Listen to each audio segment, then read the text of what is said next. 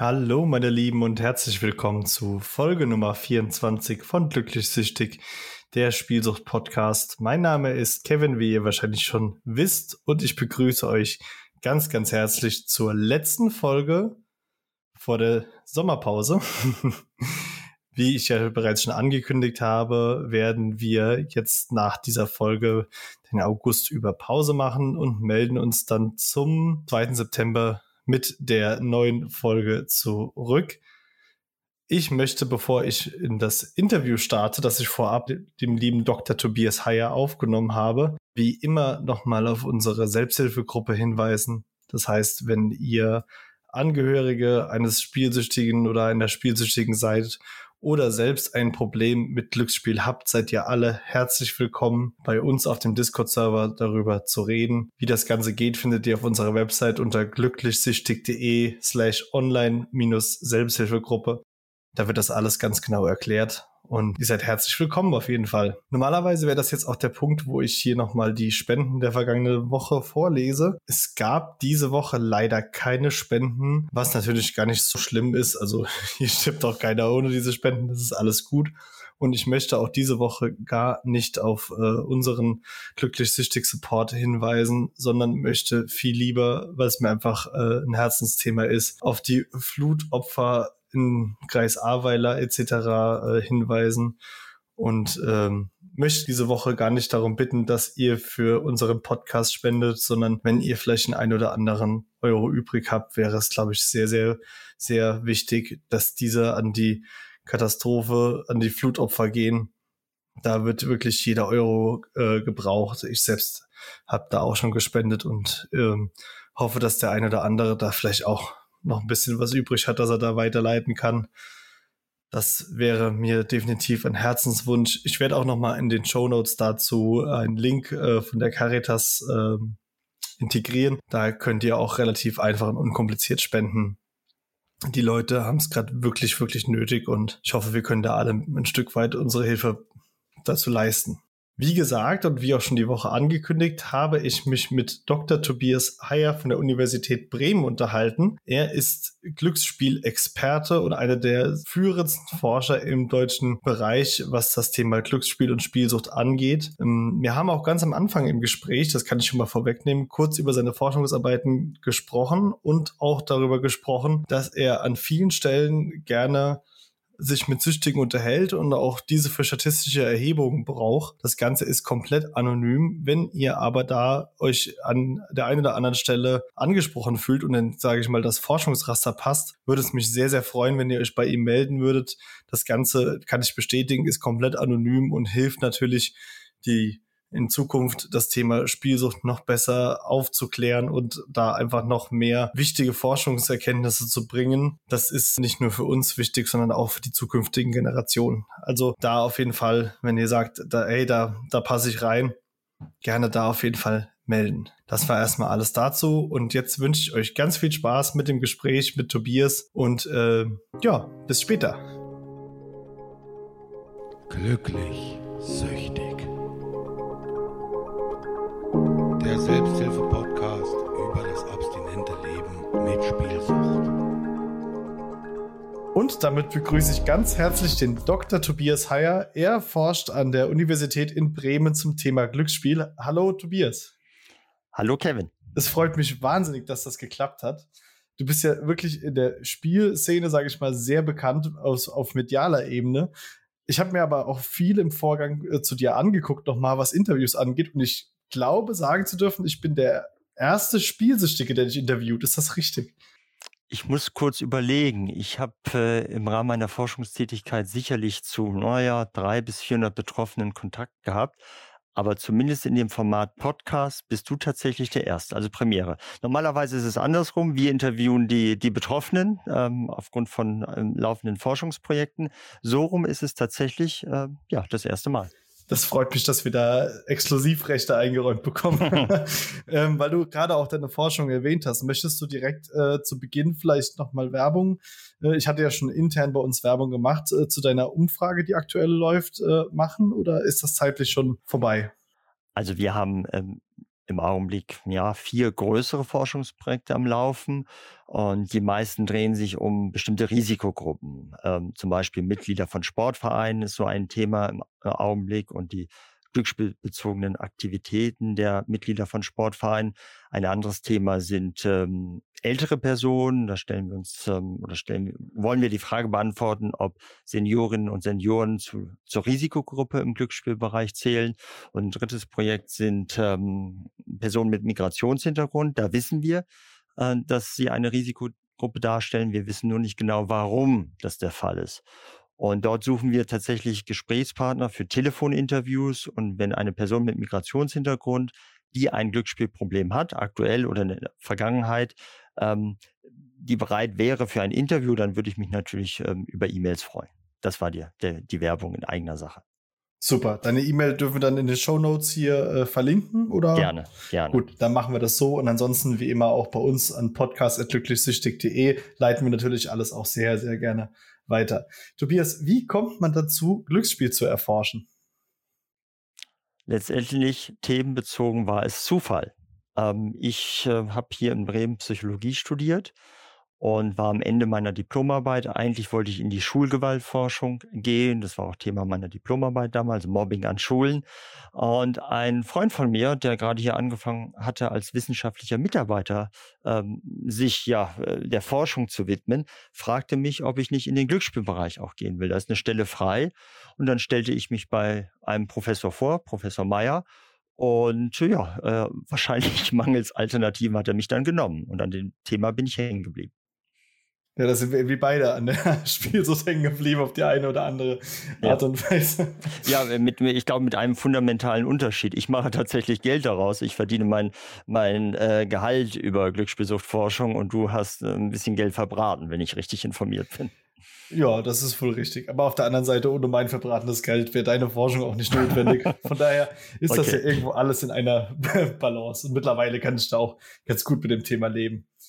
Ähm, du bist in mehreren Verbänden zum Thema Sucht, habe ich auf äh, deiner Webseite gesehen. Was ist so konkret äh, das Ziel deiner Forschung? Also wo soll es da perspektivisch hingehen? Geht es nur um die äh, Aufdeckung der, der Suchtproblematik? Geht es um, um tiefere Verhaltensbeweggründe, äh, die beim Süchtigen da vonstatten gehen? Was, was, wo, wo soll das Ganze hingehen?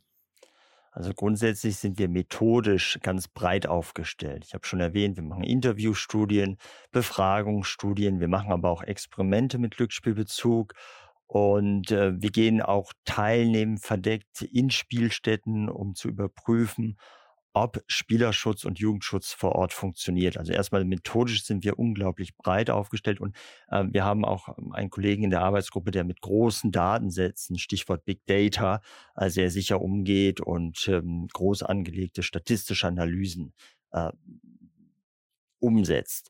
Ähm, mein meine Prämisse bei meiner Arbeit ist immer sehr anwendungsorientiert zu forschen. Also ich möchte, möchte eigentlich den Spielerschutz optimieren mit meinen Forschungserkenntnissen, die Suchtprävention. Ähm, deswegen ist ein großer Baustein bei uns auch die Überprüfung der Wirksamkeit einzelner Spielerschutzmaßnahmen.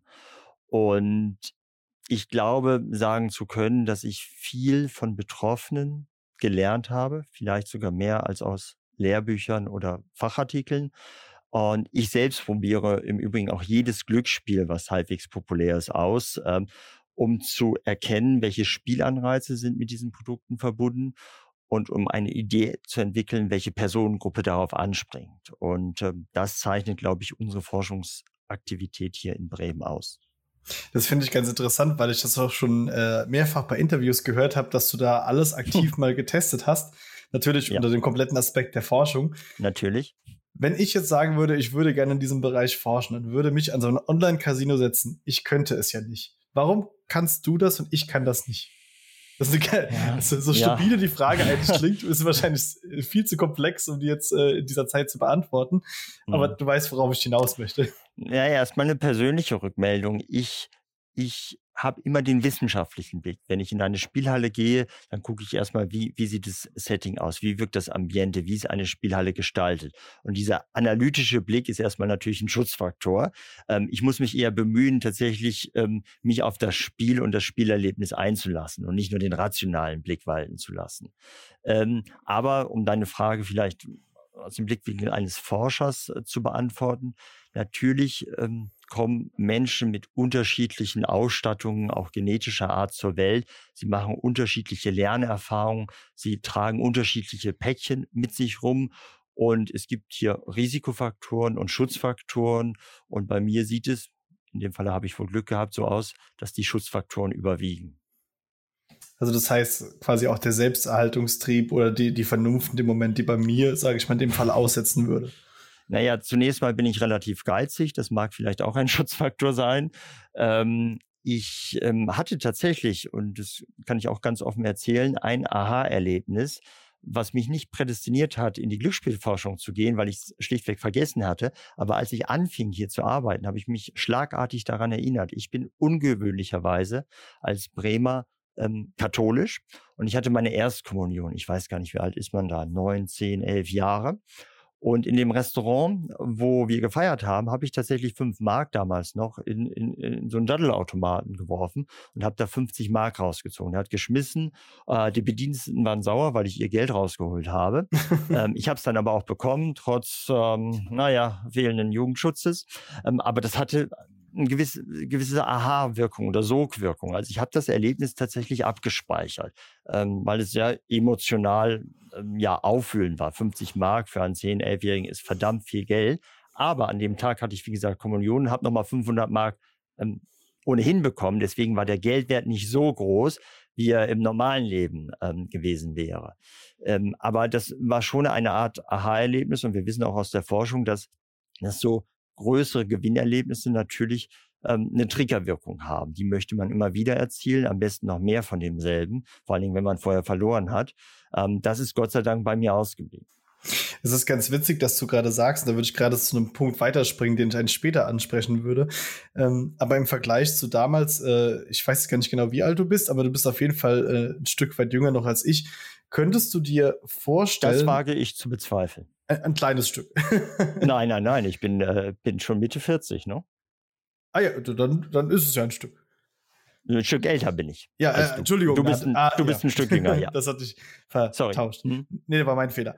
Ähm, könntest du dir vorstellen, zu der damaligen Zeit, sage ich mal, wenn du gerade erzählst, dass, dass du als, als neun- bis zehnjähriger an so einen Spielautomaten gegangen bist, dass, dass das heute noch denkbar wäre, dass das ein junger Mensch, sage ich mal, macht oder dass da einfach die Aufklärung schon so weit fortgeschritten ist, dass jeder Erwachsene sagen würde, wie bei, wenn, wenn der Sohnemann, sage ich mal, das Bier probieren will oder den Schnaps, zu sagen, nee, lass das mal.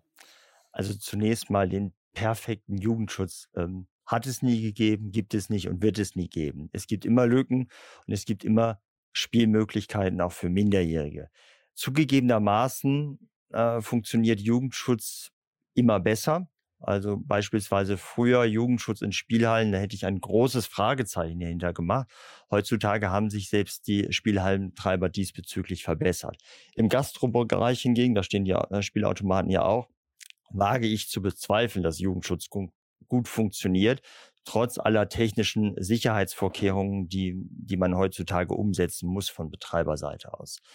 Ähm, der Punkt Aufklärung ist ein ganz wichtiger und ein ganz großer. Ich nehme immer wieder wahr, also für mich ist es selbstverständlich, dass Glücksspielsucht eine psychische Störung, eine psychische Erkrankung ist, äh, gleichzusetzen mit den stoffgebundenen Suchterkrankungen wie alkoholbezogene Störungen oder ähm, Störungen im Zusammenhang mit illegalen Drogen, Cannabis, Nikotin etc. Kokain wird auch oft äh, gleich äh, im Vergleich gezogen, was den äh, Dopaminausstoß des Gehirns äh, ja, ausmacht. Ist das richtig? Da, da, da, gibt es ganz, ganz viele Parallelen im Bereich der Risikofaktoren, im Bereich der Entwicklungsverläufe im Bereich der Folgen. Es gibt natürlich Besonderheiten bei der Glücksbesucht, aber 80 bis 90 Prozent der Forschungsbefunde sind fast deckungsgleich. Aber zurück zur Aufklärung. Was mir wichtig ist, ist, ähm, das Unverständnis in der Allgemeinbevölkerung, was oftmals noch vorherrscht, wenn wir über Glücksspielsucht reden.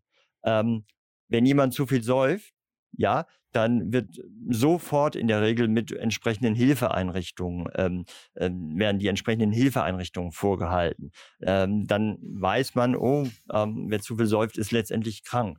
Bei der Glücksspielsucht höre ich immer noch sehr, sehr häufig als erste Reaktion, dann hört doch auf zu zocken, kann doch nicht so schwer sein. Und hier haben wir ein Mismatch, ein, ein Ungleichgewicht. Äh, hier müssen wir noch viel daran arbeiten, dass gesamtgesellschaftlich auf breiter Ebene die Glücksspielsucht auch als vollständige psychische Erkrankung anerkannt wird und so behandelt wird. Ist das nur generell in Deutschland ein Problem oder ist das, sage ich mal, in anderen Ländern das Gleiche? Weil ich sag mal, wir sind ein sehr äh, mhm. äh, wirtschaftlich orientiertes Land. Leistungsprinzip ist hier ganz äh, oft, äh, sage ich mal, an Tagesordnungspunkt mhm. 1, genauso wie, sage ich mal, Vermögen haben, sage ich mal, doch einen sehr hohen Stellenwert hat. Also die Forschungserkenntnisse, die ich kenne, sind über alle Länder hinweg ähnlich. Ähm, da werden die stoffgebundenen Suchterkrankungen tatsächlich als Erkrankung angesehen, die Glücksspielsucht weniger. Da mag es kulturelle Unterschiede geben. Ähm, aber äh, per se besteht da auch international noch Nachholbedarf in Sachen Aufklärung. Jetzt haben wir ja gerade schon so ein bisschen über äh, Alkohol, äh, Cannabis beispielsweise gesprochen oder auch Zigaretten was, warum betrifft mich persönlich zum Beispiel Spielsucht so stark, während ich mit Alkohol oder anderen Drogen, ich habe jetzt nicht so viel in meinem Leben probiert, aber sage ich mal, Cannabis war jetzt schon dabei. Das waren aber nie Punkte in meinem Leben, die mich suchttechnisch angezogen haben. Beziehungsweise ich kann von mir, sage ich mal, und ich bin, glaube ich, ganz gut, was mein eigenes Befinden so angeht mittlerweile sagen, da habe ich nie das Gefühl gehabt, da könnte ich irgendwie eine Suchtproblematik rutschen. Aber warum ist das zum Beispiel beim Spielen bei mir nicht der Fall gewesen? Lässt sich das erklären? Wäre ich dein Suchttherapeut, hätte ich jetzt eine Antwort. Da ich deine Biografie im Einzelnen nicht kenne, ähm, schreibe ich mir nicht zu, eine Antwort zu kennen. Ich kann das aus, aus dem Bereich der Forschung eher abstrakt äh, beantworten. Und wir haben im Glücksspielbereich sicherlich, ich habe das vorhin schon erwähnt, Risikofaktoren, die ähnlich sind wie im stoffgebundenen Suchtbereich auf personaler Ebene. Beispielsweise zeigen äh, Suchterkrankte oftmals ein hohes Ausmaß an Impulsivität. Also man will schnell sofort die Bedürfnisbefriedigung, so Planung, äh, Bedürfnisaufschub, ähm, ist, ist nicht das Ding. Ähm, Umgang mit Stress ist ein weiteres Beispiel. Da gibt es ähm, fehlerangepasste, wir nennen das Coping-Strategien, die an den Tag gelegt werden. Die Stressoren werden nicht bearbeitet, sondern eher im wahrsten Sinne des Wortes weggedrückt, um mhm. wieder äh, Glücksspielsprache zu bleiben. Und ähm, äh, ein, ein, weiteres Momentum ist sicherlich sowas wie Sensation Seeking, also äh, die Suche nach immer neuen Stimuli, um sich quasi zu berauschen, ähm, um entsprechende Erlebnisse ähm, zu erfahren. Das alles ist bei Suchterkrankungen ähnlich, aber wir, wir, vergessen immer situative Elemente. Es kann gut sein, dass du im Zuge deiner Biografie einfach Pech hattest, äh, zu einem gewissen Moment, wo du vielleicht in einer labilen Verfassung warst, an das Glücksspiel zu kommen und dann entsprechende Erlebnisse zu generieren. Ähm, das ist oftmals nicht schwer, äh, nicht leicht greifbar, ähm, aber diese, diese situativen Elemente dürfen wir nicht vernachlässigen aus meiner Sicht und erklären biografisch oftmals ganz viel.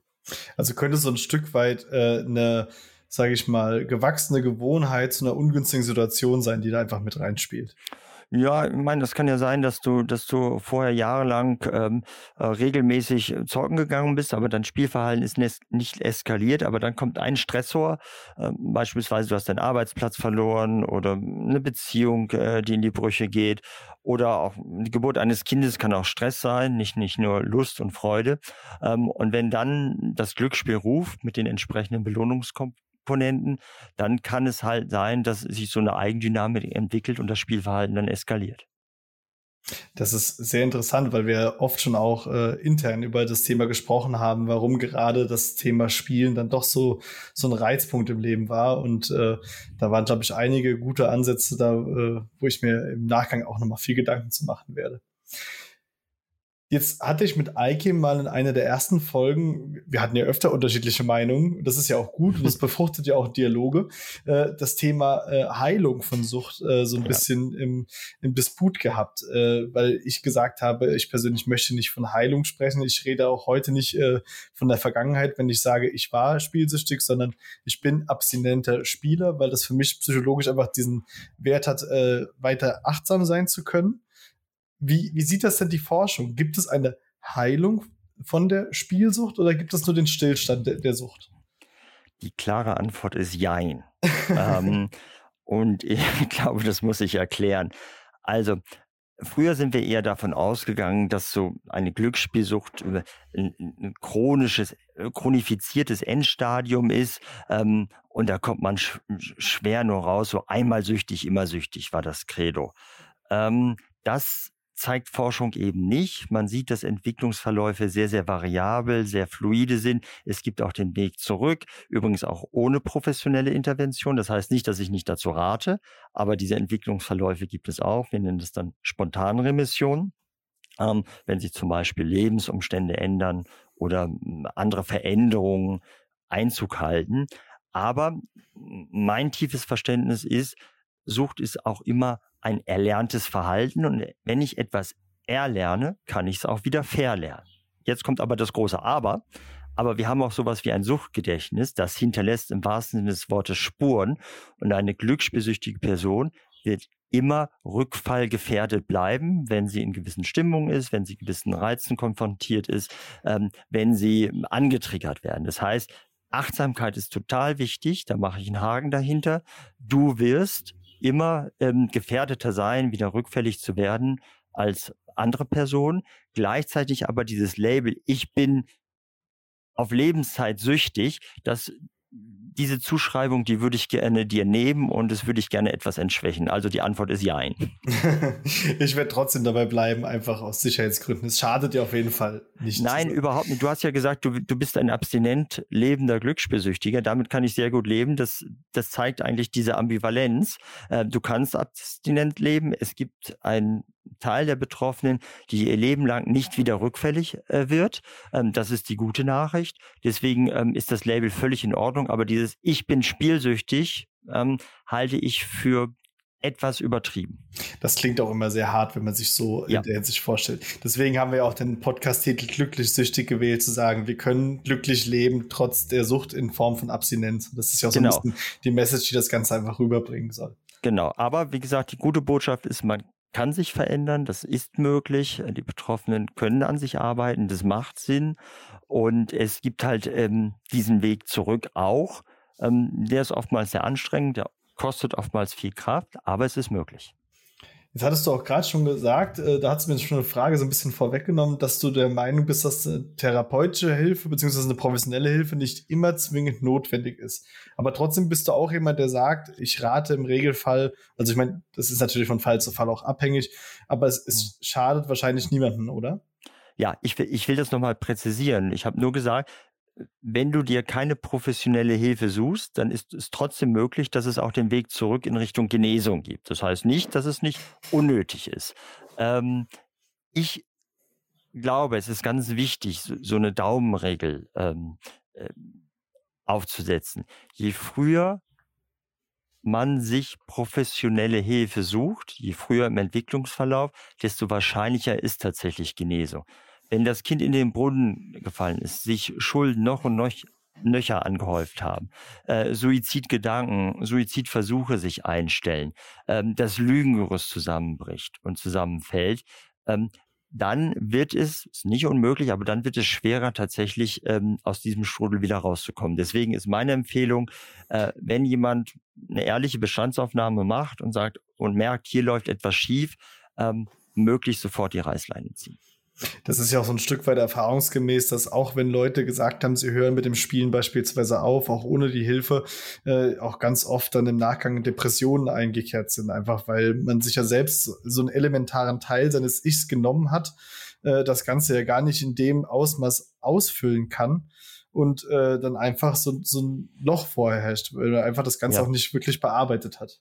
Vielleicht hören uns ja auch äh, Laien zu, in Anführungsstrichen. Ich möchte das nochmal an einem Beispiel deutlich machen, was ich früher, früher ja, als, als Einzelfall ähm, abgetan habe. Aber es, ich habe es jetzt so häufig gehört, Betroffene, die völlig blank sind, jegliche Kohle verzockt haben, die dann auf die Idee kommen, das Sparschwein der Kinder zu schlachten oder das Konto, äh, an das Konto der Kinder ranzugehen, um für 10,50 Euro noch in die Spilo zu gehen, ins Wettbüro oder sich im Online-Casino zu vergnügen. Das machen die nicht, weil sie es toll finden, um das mal ganz deutlich zu sagen. Da ist der Spieldruck, das Verlangen so groß, dass sie nicht anders können, keine Handlungsalternative haben ähm, und die schämen sich dafür natürlich. Es stellen sich Schuldgefühle ein. Deswegen haben wir auch einen vergleichsweise hohen Anteil an Suizidalität in unserem Bereich. Und deswegen nochmal, um, um auf, auf das Thema von vor 15 Minuten zurückzukommen. Ähm, Glücksspielsucht ist eine Krankheit mit all seinen Negativfolgen und Facetten. Das ist ein sehr treffendes Beispiel und das kann ich auch äh, absolut bestätigen. Ähm, weil es auch tatsächlich bei mir damals der Fall war, dass genau dieses Beispiel eingetreten ist. Und äh, es ist auch heute keine Sache, die ich erzähle, ohne dass es mir auch ein Stück weit weh tut. Ja. Aber mehr als Wiedergutmachung kann ich einfach nicht leisten in dem Moment. Und äh, ist auf jeden Fall, kann ich äh, so komplett bestätigen. Das ist nichts, was man aus, aus einer Lust und Laune heraus macht.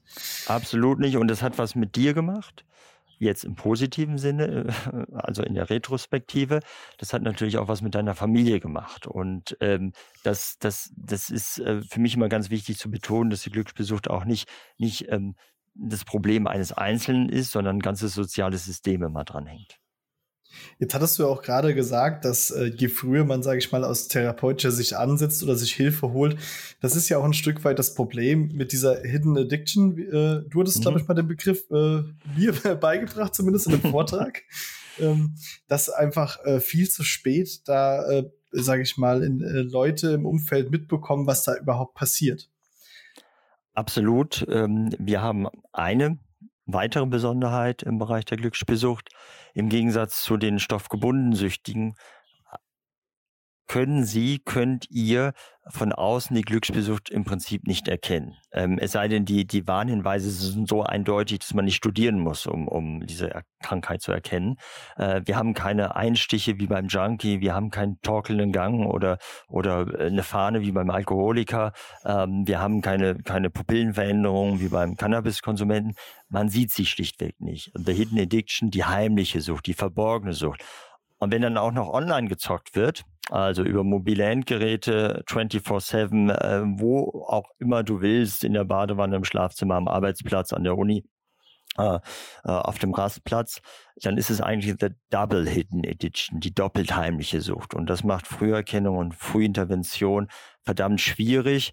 Für die Glücksspielsüchtigen bietet es, und das bitteschön nicht zynisch gemeint, den Vorteil in Anführungsstrichen, in dicken Anführungsstrichen, dass sie ihre Sucht über Jahre, wenn nicht sogar über Jahrzehnte geheim halten können. Das ist äh, sehr witzig, dass du das so mit Vorteil betitelst, weil ich auch damals äh, ja eine Suchtverlagerung vom Casino-Bereich in den Online-Bereich mhm. zum Thema Sportwetten hatte und äh, auch immer damals aus der Sicht des damals süchtigen Kevins gesagt habe, das war ja für mich praktischer. Ich musste ja nicht mehr mit physischer Abwesenheit glänzen, sondern konnte in jeder freien Sekunde meiner Sucht nachgehen, ohne dann auch noch weg zu sein. Und das ging natürlich noch viel schneller und effektiver in Anführungszeichen. Absolut, ja. Das äh, bringt mich auch auf den Punkt, was das den neuen Glücksspielstaatsvertrag angeht.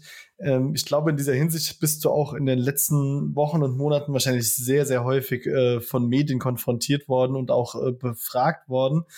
Ähm, jetzt ist der Glücksspielstaatsvertrag fast drei Wochen aktiv. Wie ist so deine aktuelle Meinung zum jetzigen Stand? Also faktisch gesehen hat sich noch gar nicht viel geändert. Ähm, das ist ja eine Art Dammbruch oder wissenschaftlich korrekt ausgedrückt ein Paradigmenwechsel. Wir hatten früher immer monopolartige Strukturen in Deutschland bis hin zu Verbot von einzelnen Segmenten. Und sukzessive in den letzten Jahren wurde der Markt immer weiter geöffnet, liberalisiert. Äh, und wenn wir über Online-Glücksspiele reden, dann war Schleswig-Holstein der Vorreiter in 2012 ähm, damals in der Regierungsverantwortung Herr Kubicki und Herr Arp, FDP, CDU, die die Argumente der Glücksspieleanbieter höher bewertet haben als die Argumente der Suchtprävention. Äh, 2020 wurde dann der Sportwettenmarkt geöffnet, on wie offline.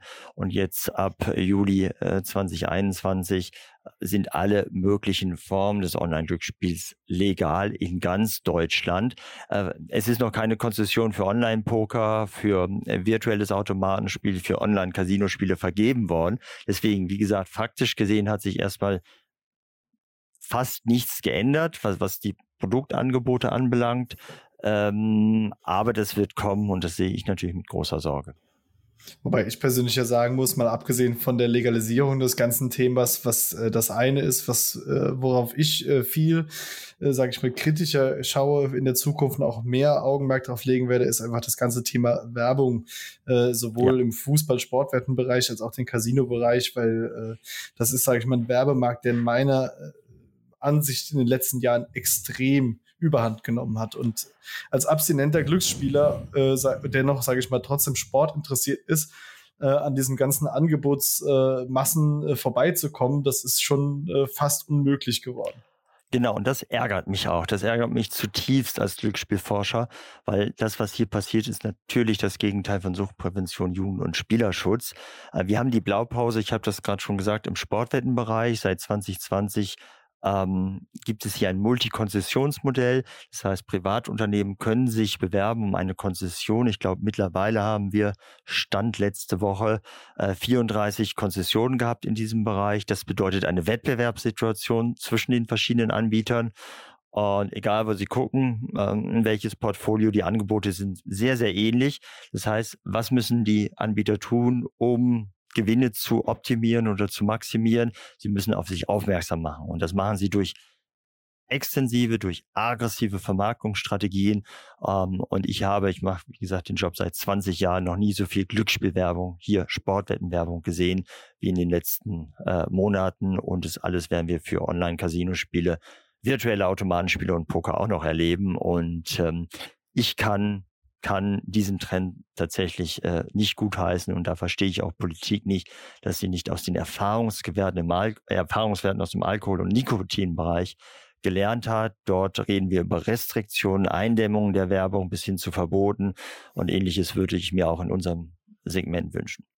Ja, es scheint steuertechnisch anscheinend äh, noch zu lukrativ zu sein, ohne die Langzeitschäden hinten dran zu sehen, die das Ganze bewirken wird. Also ob sich das Ganze rechnen wird, da bin ich, äh, das wage ich zu bezweifeln, äh, dass wir, wenn wir in zehn Jahren gucken, äh, ob, was uns das Ganze an Steuern gebracht hat im Vergleich zu den Schäden, die entstanden sind.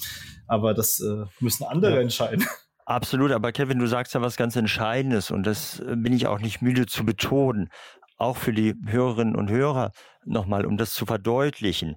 Wir sind in Deutschland sicherlich nicht Trinkernation Nummer eins im europäischen Vergleich, immer so auf Platz neun, zehn. Ähm, die Alkoholsteuern lagen 2019 bei 3,1 Milliarden Euro etwa. Äh, die glücksspielbezogenen Steuern im selben Jahr in 2019 lagen schon bei über 5,4 Milliarden Euro. Das heißt, das Glücksspiel ist für den Staat als Einnahmequelle viel wichtiger als Alkohol. Und äh, da kommen natürlich Interessen ins Spiel, im wahrsten Sinne des Wortes, äh, die man auch nicht, nicht ignorieren kann. Gibt es denn Belege, wie viel Prozent der Spielindustrie, sage ich mal, wirklich durch Spielsüchtige finanziert werden? Also gibt es da ungefähre Zahlen? Ja, es gibt da Schätzungen. Das muss man sicherlich segmentspezifisch betrachten. Es gibt ja Glücksspielformen mit höheren Suchtgefahren. Das sind in der Regel die Angebote, die hoch verfügbar sind und ähm, mit schneller Spielabfolge angeboten werden. Also Entscheidung im Sekundentakt äh, trifft auf hohe Verfügbarkeit, bedeutet so ganz grob hohe Suchtgefahren. Ähm, und somit ist das Lotto nicht gleichzusetzen mit dem gewerblichen Automatenspiel. Lotto mit zwei Ausspielungen pro Woche, langgestreckter Spielablauf, das mhm. kickt wenig. Ich sage nicht, dass Lotto ungefährlich ist, aber weniger gefährlich als zum Beispiel das gewerbliche Automatenspiel oder gewisse Sportwettangebote oder das Online-Glücksspiel. Und der Kollege Fiedler aus Hamburg hat mal sehr schöne Rechnungen angestellt, Modellrechnungen. Und je nach Parameter, die einfließen, gehen die Schätzungen natürlich auseinander. Aber seine Aussage war immer, und ich halte das für sehr, sehr valide, dass im Bereich gewerbliches Automatenspiel etwa 60 bis 80 Prozent der Umsätze von glücksspielsüchtigen Personen stammen. 60 wow. bis 80 Prozent der Umsätze. Es gibt solche Modellrechnungen auch in anderen Ländern. Äh, wenn wir über das Automatenspiel reden, da muss man genau gucken, wie die, wie die Märkte in den anderen Ländern dann ausgestaltet sind konkret. Aber da gehen Schätzungen auch von 20, 30, 40 Prozent beziehungsweise sogar noch höher. Ähm, und dann kann man sicherlich schon mal das Geschäftsmodell, was dahinter steckt, ähm, ja, reflektieren und in Frage stellen. Bedeutet auch, um das ganz deutlich zu sagen, effektiver Spielerschutz bedeutet immer Umsatzrückgänge. Mhm. Anders ähm, ist es nicht denkbar aus meiner Sicht. Das heißt, wenn wir über effektiven Spielerschutz reden, dann muss der Staat Steuermindereinnahmen in Kauf nehmen und die ähm, Glücksspielanbieter auch Umsatzrückgänge. Ansonsten funktioniert das Spiel nicht. Das ist ja auch gefühlt äh, seit äh, seit ich das Thema verfolge und man hat es ja auch, sage ich mal, äh, sowohl heute kriegt man das, sage ich mal, mit ein bisschen Abstand mit. Äh, damals in der Spielhalle hat man es ja schon peu à peu, also ich persönlich wahrgenommen, wie Sachen äh, sich verändert haben. Sprich, als ich angefangen habe, in dem Casino zu spielen, da gab es auch diese EC-Automaten direkt im Gebäude ja. mit denen man ab, äh, die dann auf einmal weg waren. Dann kam auf einmal äh, die Restriktion, dass man nur noch an einem Automaten spielen darf. Dann kam die Ausweispflicht äh, und das sind ja immer so Stück weit Sachen geworden, die ergänzt worden sind. Äh, haben mir persönlich leider jetzt nicht viel geholfen. Ähm, aber es ist ja immer so ein Stück weit dieses Katz-und-Maus-Spiel zwischen äh, Restriktionen und der Industrie, die da versucht, äh, sag ich mal, wieder andere Wege zu finden, äh, um, sag ich mal, an ihre Kundschaft, nennen wir es mal, zu kommen. ja. Es ist, äh, gibt es da so auch Forschungssegmente, die sich mit dem Thema äh, Geschlechterrollen befassen? Weil man hat ja zumindest war das mein Stand immer gesagt, dass ein sehr, sehr hoher Teil männlicher Natur wären, die der Spielsucht verfallen, einfach weil der Mann vom Naturell her ein bisschen, wir haben es ja vorhin von dem Thema impulsiv gesteuerter und ein bisschen risikobereiter ist und die Frau da, äh, sage ich mal, im Regelfall die vernünftigere ist. Gibt es da, sage ich mal, auch Forschungen, die das äh, weiterhin bestätigen? Weil mein persönliches Empfinden, vielleicht weil ich viel Kontakt auch mit weiblichen Spielern gehabt habe, äh, ist, dass der Frauenanteil dort gestiegen ist. Siehst du, du könntest fast bei uns promovieren und eine Doktorarbeit darüber schreiben. Es war viel Wahres an deiner Aussage. Ähm, tatsächlich ist in Deutschland immer noch der Mann eher von glücksspielbezogenen Problemen betroffen als die Frau. Aber dieser Gender Gap, der, also diese, diese Differenz zwischen den Geschlechtern, hebt sich zunehmend auf. Es gibt mittlerweile schon Länder, wo ähm, beide Geschlechter auf Augenhöhe sind. Das hat mit mein, in meinen Augen viel mit dem Produktangebot zu tun. Ich habe das vorhin schon gesagt, ich probiere im Prinzip jedes Glücksspiel aus ähm, und verirre mich hin und wieder auch in Wettbüros, Spielhallen, Spielbanken, selbst in Lottoannahmestellen. Ähm, und als ich vor 20 Jahren anfing und die ersten Spielhallen betrat, da war die Frau schlichtweg nicht, nicht anwesend, es sei denn, sie hat als Servicekraft dort gearbeitet. Es war rein männlich dominiert. Da hätte sich im Prinzip keine Frau rumgeirrt, äh, ähm, hin verirrt. Mittlerweile, laut Branchenangaben, ähm, ist jeder dritte Kunde weiblich in diesem Segment. Und das hat natürlich dann auch entsprechende Folgen, äh, wenn wir über das Problemausmaß reden. Und gerade im Bereich Online-Glücksspiel, da streiten sich noch die Gelehrten. Die Forschungsbefunde sind nicht wirklich konsistent. Ähm, einige Forschungsbefunde zeigen, dass eher jüngere, technikaffine Männer ähm, online zocken. Andere wiederum zeigen, dass auch Frauen äh, vermehrt online zocken, weil einfach die Barrieren, die Hemmschwellen noch niedriger sind und man ja völlig anonym zocken kann, sich ausprobieren kann im Netz. Meine Prognose ist, diese, ähm, dieses Geschlechter ähm, Ungleichgewicht wird sich in Zukunft immer weiter ähm, ja, nivellieren, aufheben. Äh, irgendwann äh, wird es diese Diskrepanz nicht mehr geben. Ja, Auch in Deutschland nicht. Es gibt Bereiche, da wünsche ich mir eher die Gleichberechtigung als in der Spielsucht, aber dann äh, ist es ja zumindest mal äh, der im Ansatz bestätigt, was ich da so ein bisschen vermutet habe. Das ja, ist echt absolut. mal interessant zu wissen, weil das habe ich mich äh, schon sehr lange gefragt. Es gibt noch ein Segment, ähm, das, ich, das mir einfällt, was wirklich sehr männlich geprägt ist, hat auch was mit Sportbegeisterung, vor allen Dingen Fußballbegeisterung zu tun. Das ist das Segment Sportwetten. Wenn ich in ein Wettbüro gehe, äh, sind noch gefühlt neun von zehn Kunden männlich. Ähm, da wird es darauf ankommen, ob es den Sportwettanbietern gelingt, in Anführungsstrichen, und das weiß Gott nicht mein Job, äh, Produkte, Produktangebote zu schaffen, die auch Frauen ansprechen. Das wird die Zukunft zeigen. Produktangebote zu schaffen, die auch Frauen ansprechen. Das ist ein ganz, ganz interessanter Punkt.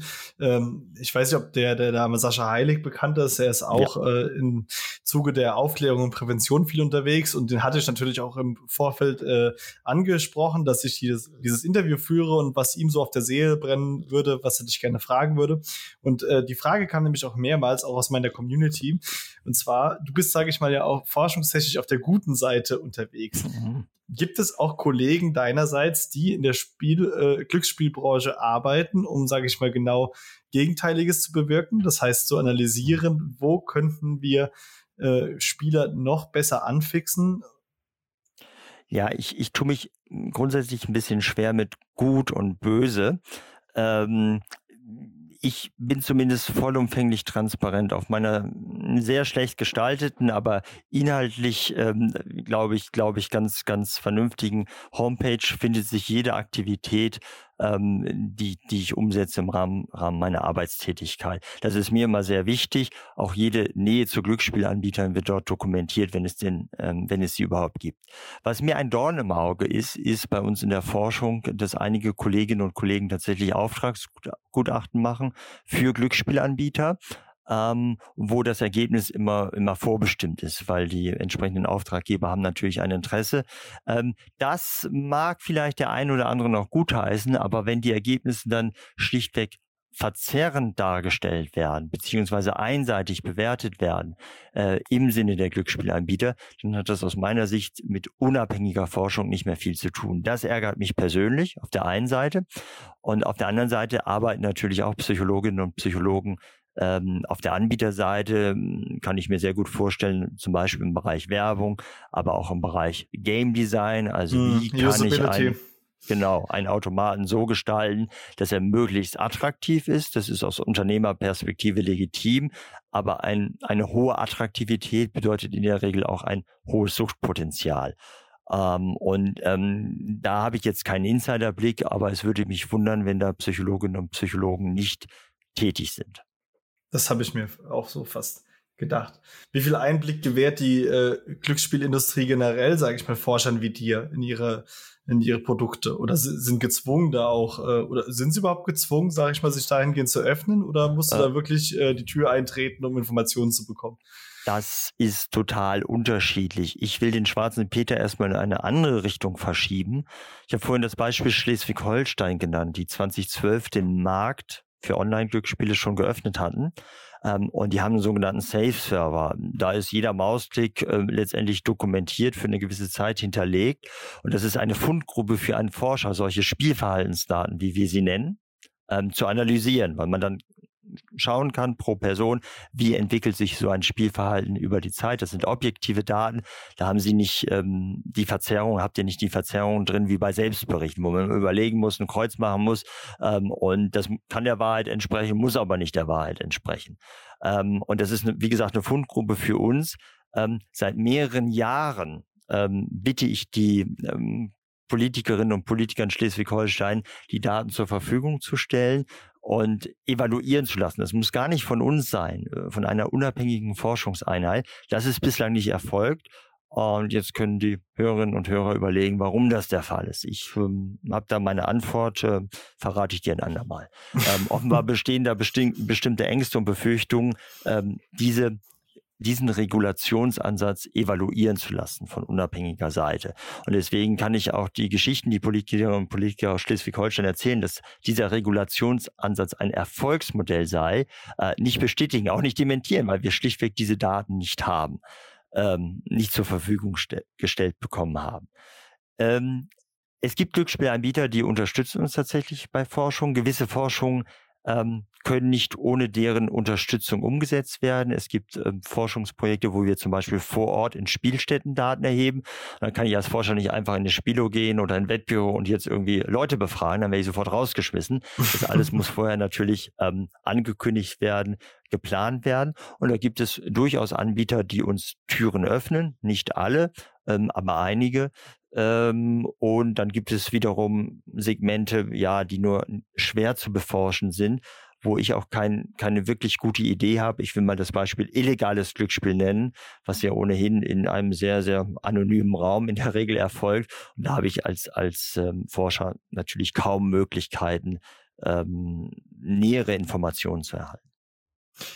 Dementsprechend bist du wahrscheinlich auch, was politische Entscheidungen zum, zum Beispiel beim Glücksspielstaatsvertrag gewesen sind, nicht wirklich involviert gewesen. Du wurdest konsultiert, soweit ich weiß. Ähm, aber ich war, ich war in gefühlt fünf Anhörungen als Sachverständiger geladen, ähm, unter anderem auch bei der großen Anhörung in NRW, als es um den Glücksspielstaatsvertrag quasi auf Bundesebene ging ähm, und danach in den entsprechenden Länderparlamenten, wo es dann um Ausführungsgesetze beziehungsweise Glücksspielgesetze zum Staatsvertrag geht. Ähm, ja, aber da ist das Kind schon in den Brunnen gefallen gewesen. Man hat ein Vertragswerk vorgelegt, das sehr differenziert war in einigen Punkten, an dem auch nicht mehr gerüttelt werden sollte und dann konnte man dazu Stellung beziehen. Ähm, ja, die Wirksamkeit unserer Worte war gleich null, will ich mal sagen, oder marginal. Äh, wir sind wir sind also mit in den Prozess eingebunden worden, aber zu einem sehr, sehr späten Zeitpunkt. Das ist auch mal interessant zu hören. Und ein weiterer Punkt, äh, wir, sag ich mal, die ganze Gesellschaft, auch medialer Seite, was ja auch ganz gut ist, äh, referiert momentan über den Glücksspielstaatsvertrag oder hat es zumindest bis vor drei Wochen getan. Das wäre ein ganz großes Thema an vielen Ecken und Kanten. Und es gibt so einen anderen Punkt, der in meinen Augen dabei komplett außer Acht gelassen wird und der für mich auch ein Stück weit die äh, Zukunft, was, was das äh, Glücksspiel angeht, bedeutet, leider Gottes, und den, den du auch mit Sicherheit schon kennst. Also, das weiß ich alleine durch deine äh, Reportage beim Nego-Magazin Royal. ähm, ich rede über äh, Handy-Games und äh, Mobile Gaming, simuliertes Glücksspiel, äh, was das Thema äh, Computerspiele angeht. Äh, Grüße an Jan Böhmermann, der zumindest zweimal sich in hervorragender Weise dem Thema Online-Glücksspiel beziehungsweise simuliertes Internet-Glücksspiel angenommen hat. Ähm, ich fand die Beiträge ähm, auf den Punkt äh, in seiner Definitiv. unnachahmlichen Art, vor allen Dingen dem, dem, dem Beitrag zum simulierten Internet-Glücksspiel. Ja, das ist auch ein Forschungsthema vor fünf Jahren schon hier im Hause gewesen. Ähm, was ist das?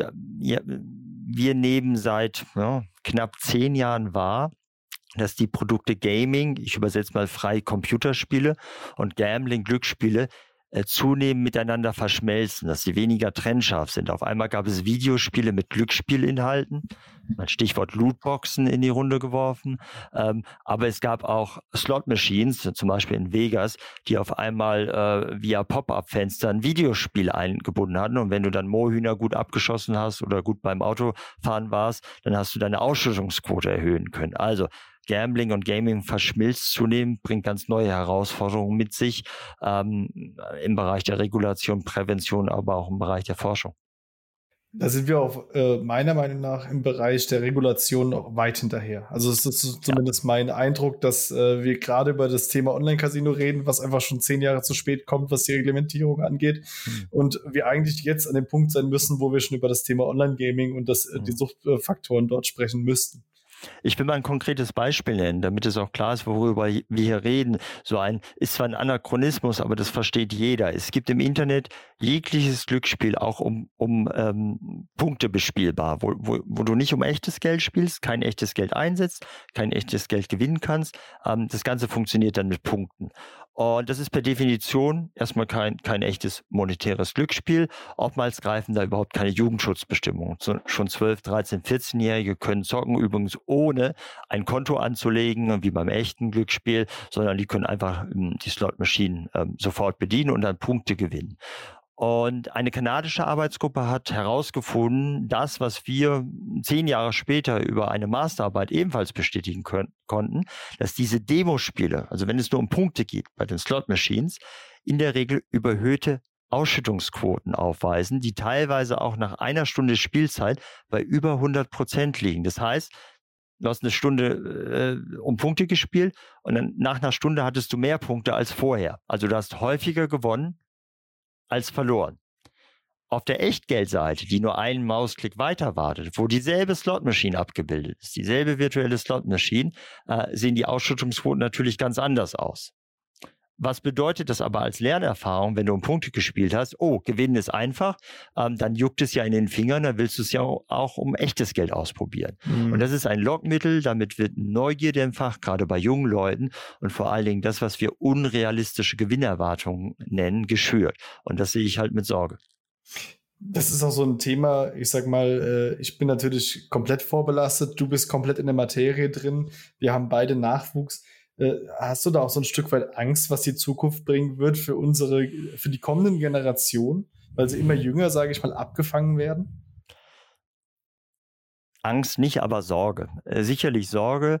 Ähm, gerade das internetbasierte Glücksspiel, sei es um echtes Geld, sei es um Punkte, ähm, führt einfach dazu, dass Menschen in immer jüngeren Lebensjahren Kontakt mit Glücksspiel oder Glücksspielsimulation bekommen, also schneller an dieses Produkt herangeführt werden.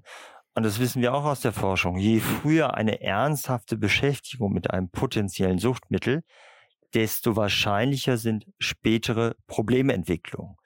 Und ich will jetzt nicht sagen, dass eine neue Generation an Glücksspielsüchtigen herangezüchtet wird. Das ist mir zu scharf ausgedrückt. Aber ich glaube sehr wohl, dass ähm, vermehrt jüngere Leute sich im World Wide Web verlieren, auch was das Zocken anbelangt. Zocken äh, im Bereich Glücksspiel, nicht Computerspiel. Gibt es da so Tipps deiner Meinung nach, die du auch, sag ich mal, Eltern in dem Moment an die Hand geben könntest, äh, wo man da einfach ein Hauptaugenmerk drauf legen sollte? Also klar, Kommunikation mit den Kindern ist sowieso immer das A und O, transparent sprechen. Ja, ja, auch klare Regeln, was Mediennutzungsverhalten anbelangt ähm, und die Kinder begleiten. Man muss nicht immer mm, sofort mit Verboten ähm, argumentieren, sondern sich dafür interessieren, ähm, was die Kids ähm, online machen, sich auch mal dazusetzen, wenn Shooter gespielt wird und sich erklären lassen, was passiert da eigentlich, ähm, das zusammen mit den Kindern diskutieren und reflektieren.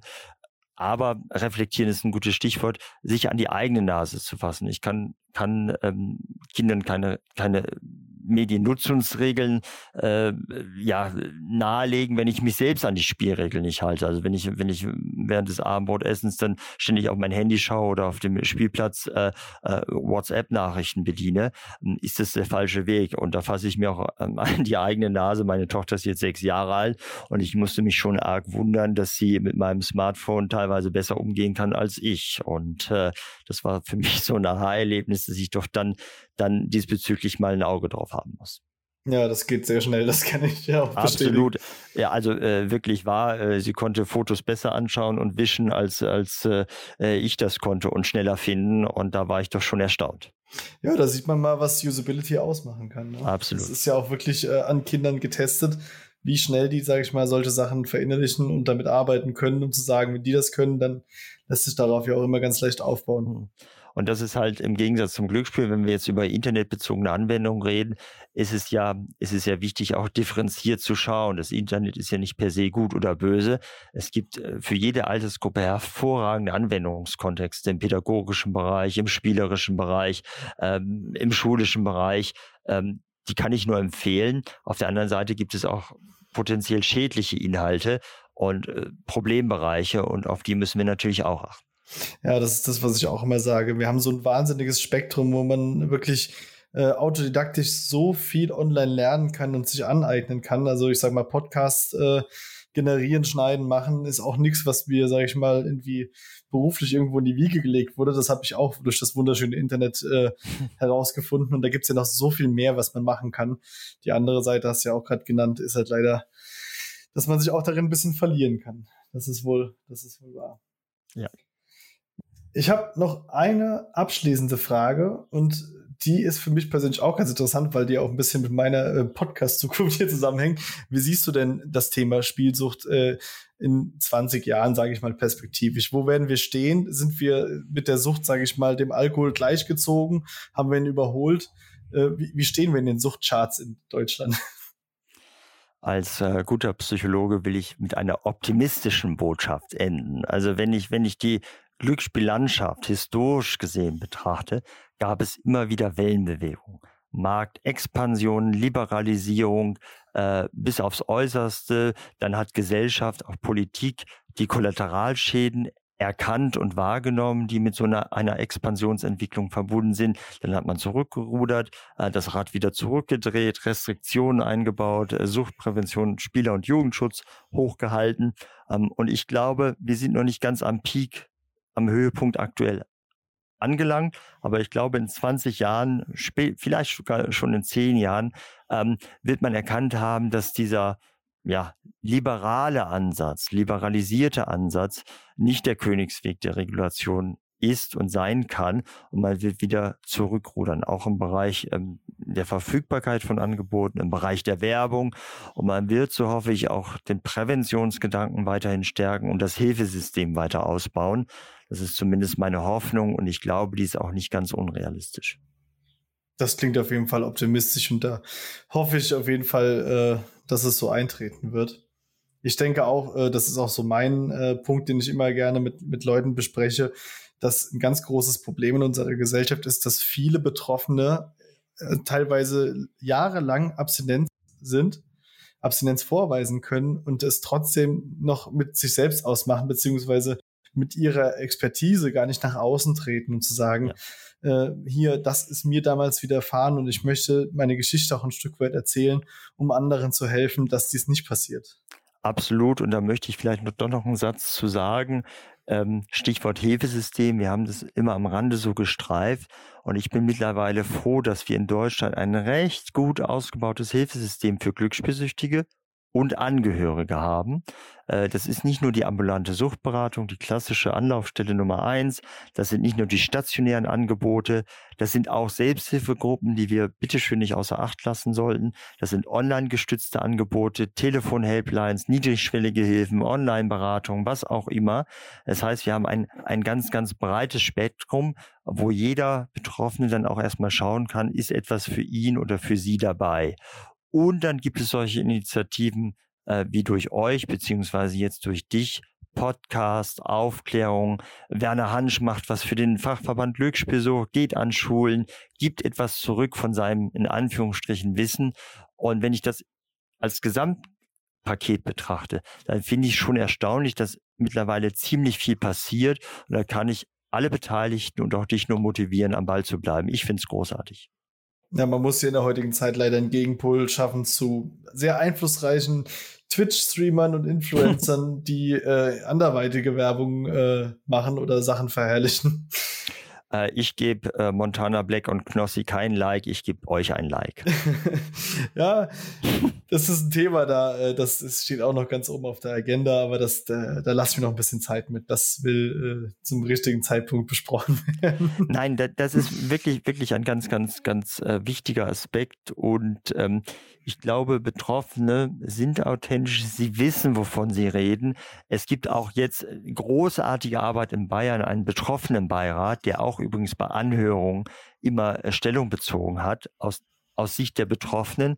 Und oftmals, ähm, gerade bei politischen Entscheidungsträgerinnen, ist es so, dass ich viel Wissen aus der Forschung preisgeben kann, darbieten kann.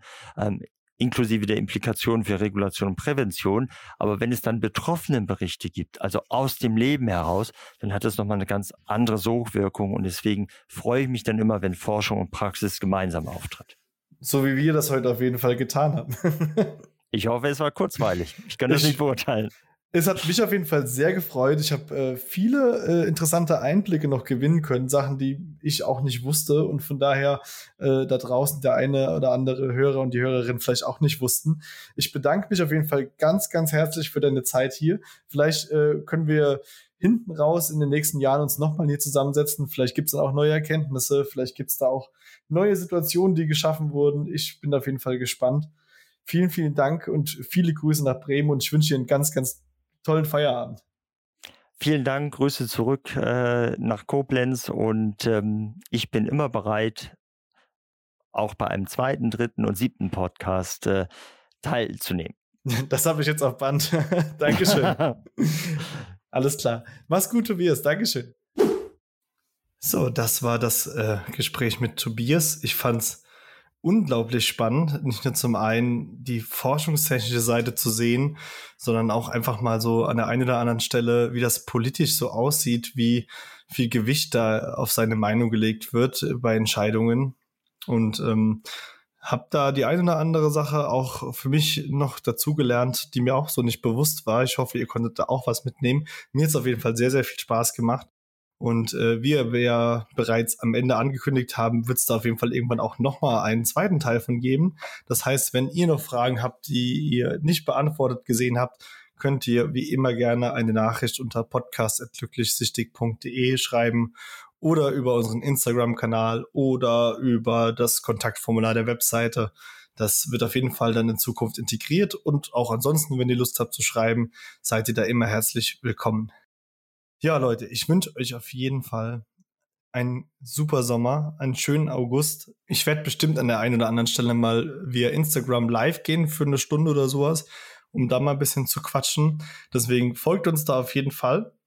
Und was ich schon lange nicht mehr gesagt habe, wenn ihr äh, Apple-User seid und unseren Podcast darüber bezieht, lasst uns doch gerne mal eine Bewertung nach, äh, da. Das ist wirklich äh, sehr hilfreich, weil wir dadurch auch einfach besser gefunden werden können für andere, die die Hilfe vielleicht benötigen oder sich mit dem Thema auseinandersetzen wollen. Das äh, würde mich auf jeden Fall sehr, sehr, sehr freuen. Ansonsten ähm, macht euch gefasst, nämlich nicht nur zu hören, wenn ihr wollt, sondern auch in Zukunft zu sehen. Denn wenn wir aus der Sommerpause kommen, starten wir auch auf jeden Fall mit dem Thema Twitch-Streaming. Ähm, ihr könnt unseren Account sogar auch schon abonnieren. Da ist zwar noch nicht viel passiert, aber er existiert unter twitch.tv slash glücklichsüchtig, jeweils mit UE wie immer.